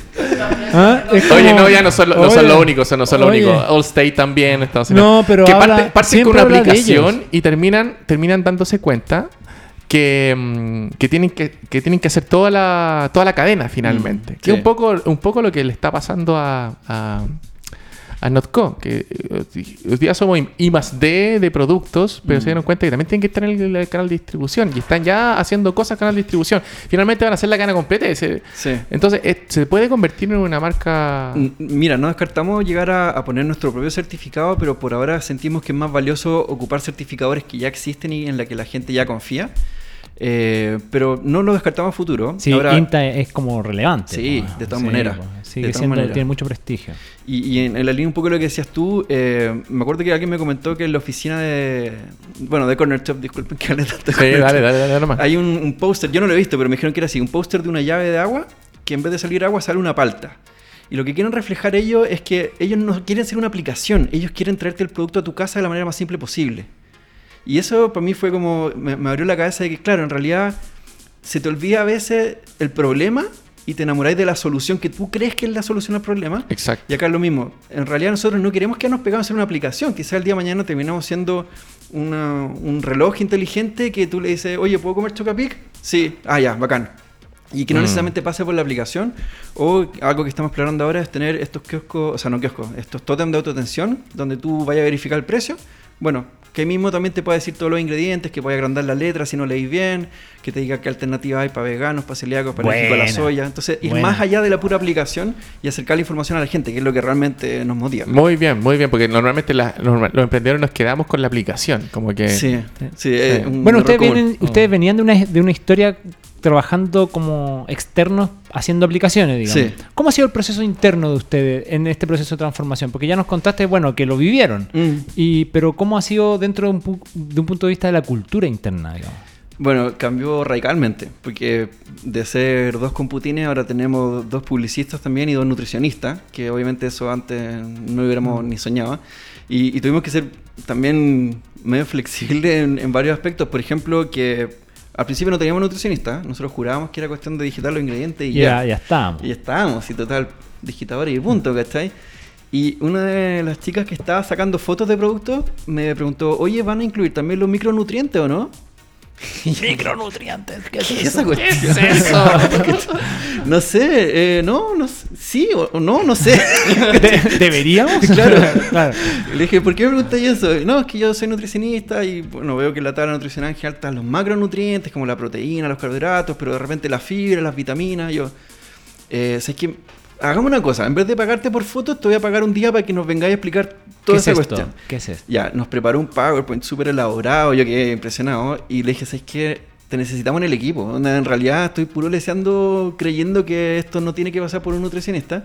Y no solamente necesitamos una, sino que ella después trajo a una otra amiga. ¿cachai? Porque en realidad era demasiada pega que tenían que analizar los ingredientes. O sea, hay ingredientes que se llaman iguales, como el carmín de cochinilla, que es un colorante que se hace secando chanchitos de tierra. Eh, eso ¡Oh! también. Sí, Hakuna Matata. Eh, ese también lo vas a encontrar como ácido carmínico, rojo carmín, E120, y son todo lo mismo. Pero si tú no sabías eso, eh, lo voy a poner siempre como algo distinto. lo voy a poner como algo distinto, hay que es cosa distinta y no vayas a darte cuenta que el E120 en realidad no era apto para un vegetariano ni un vegano, tampoco para un musulmán, porque no comen carne de cerdo ni insectos, ¿cachai? Entonces, hay un montón de restricciones asociadas que eh, se esconden de un E-120 que para uno es como, no sé, No. una cuestión hecha en laboratorio, así como Claro. un científico loco. Y no, son ingredientes súper comunes. O, o la riboflavina, que uno dice riboflavina, que esa cuestión es vitamina, creo que era B2, ¿cachai? Entonces, también hay un montón de cosas que son inocuas, pero que también por el hecho que te la pongan como riboflavina o E100, no sé qué. Ya, ya, que está Esto da perfecto. cáncer. así como- Claro, y nunca fue el caso. Claro. Así Buenísimo. que eso, tuvimos que adaptarnos eh, hacer un equipo radicalmente distinto, pero la verdad que la dinámica siempre fue muy ágil y, eso lo mantuvimos. Oye, Sebastián, ¿sabes qué? Yo, bueno, para cerrar por, por mi participación, pa- porque ya me van a mirar feo, te quiero felicitar porque sabes que eh, no es fácil, ya hay súper poco tiempo. Y, Mm. y yo no me imagino que tú no estudiaste nutrición. No. Entonces, Eso quedó claro. Eso- Ahora es experto. Ahora exp- o sea, me llama mucho la atención porque esto es bien poco común de que Mm. entraste a un mercado, pensaste que estabas entrando a un, mercado de tecnología, pero al final Claro. entraste a un mercado de, de la, de, de alimentación y salud. Mm. Eh, y te felicito porque eh, veo- te veo muy compenetrado en muy poco tiempo. Eso es bien difícil de, de conseguirlo. Pero mérito del Y es- equipo, en serio es mérito del equipo. Sí, de todas maneras, pero también hay mérito, hay, hay mérito de- del líder detrás. po. Pero es porque yo creo, y esto es eh, algo mío, yo creo que porque realmente lo que estáis haciendo te- hoy día te apasiona y te gusta, en el fondo. Estáis Mm. persiguiendo un objetivo que realmente lo creí, Sí. en el fondo. Y se nota eso, porque yo que soy ingeniero civil industrial y que me gustan los seguros, meterme en meditación para mí sería como un ladrillo, que me entendía, ¿no? Entonces, Claro. tiene que ser algo que realmente me gusta para poder eh, entrar. Así que te felicito. Muchas gracias. O Muchas sea, gracias. para nuestros amigos emprendedores, lo que dice Diego da cuenta de dos puntos que son muy relevantes. Uno, que efectivamente, y ténganlo muy claro amigos que, que nos están viendo en sus casas, en sus trabajos, en su oficina, es más fácil que alguien del mundo digital entre a cualquier campo de negocio. Eso es más fácil que alguien de, un- de otro campo de negocio entre a absorber trabajo digital. O sea, lo que siempre hablamos con las compañías de seguro va a ser más fácil que un, Una empresa de tecnología. entre al mundo del seguro que una empresa de seguro entre a la tecnología. Eso es lo primero que da cuenta lo que, lo que nos cuenta. Imagínate la banca, cómo estaba. Y lo segundo que da cuenta, eh, efectivamente, es que hay un propósito detrás. Y hay un propósito personal en el equipo. O sea, en el fondo ya no queremos ser lo que nos contaba Sebastián, no queremos ser eh, estos externos permanentes, eternos, haciéndole aplicaciones a otros, vamos a hacer la nuestra, por y para nosotros. Así la que, realmente nos gusta. De verdad sí, que bien. eso, y se nota, Bien. se nota, al final eso, eso se nota inmediatamente en, en los procesos y en la empresa, en el negocio.